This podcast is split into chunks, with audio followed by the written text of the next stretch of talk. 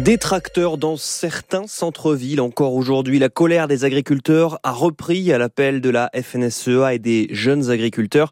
Dans la Marne, ils ont déversé du fumier devant la préfecture à Châlons-en-Champagne. Opération escargot à Dunkerque dans le Nord. Mobilisation aussi à Marseille avec une quarantaine de tracteurs, notamment devant le musée du Mucem près du Vieux-Port et dans le viseur. En particulier, les normes administratives toujours plus lourdes, comme nous l'explique euh, Sidonie. Elle est arboricultrice à Tretz au nord nord-est de Marseille.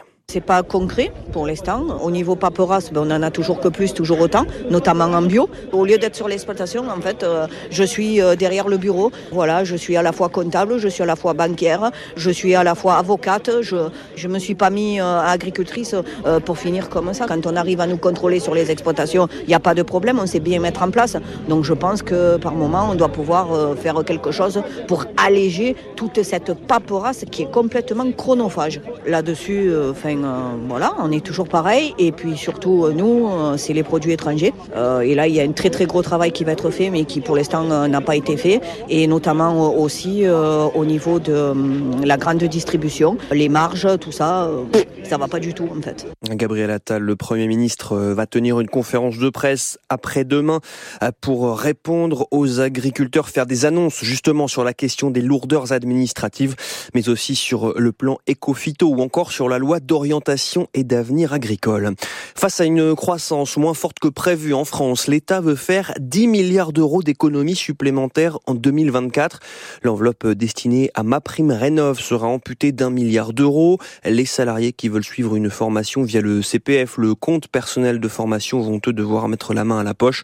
Participation forfaitaire qui doit rapporter 200 millions d'euros. Ça entrera en vigueur dès cette année.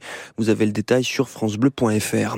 Toulouse va accueillir la seule l'usine de production de paracétamol en Europe. Tous les laboratoires importent leurs matières premières d'Asie ou des États-Unis, d'où les fréquentes pénuries de doliprane, par exemple. Cette nouvelle usine devrait permettre de, sécuriser les approvisionnements. Elle doit ouvrir l'année prochaine et fabriquer 4000 tonnes de paracétamol par an. Je conteste les faits qui me sont reprochés. Déclaration d'Ilias Akoudad aux assises du Vaucluse à Avignon tout à l'heure. Cet homme de 22 ans est accusé du meurtre du policier Éric Masson près de trois ans à Avignon sur un point de deal. Le tireur présumé affirme qu'il n'était pas là le soir du drame. Il risque la réclusion criminelle à perpétuité. Jean-Louis Gasset va devenir le nouvel entraîneur de l'Olympique de Marseille. Ancien sélectionneur de la Côte d'Ivoire, il va s'engager pour les six prochains mois avec l'OM et débutera jeudi au Vélodrome face au Shakhtar Donetsk en Ligue Europa. L'OM qui s'est séparé plus tôt dans la journée de Gennaro Gattuso qui paye une série de deux mois sans victoire en championnat.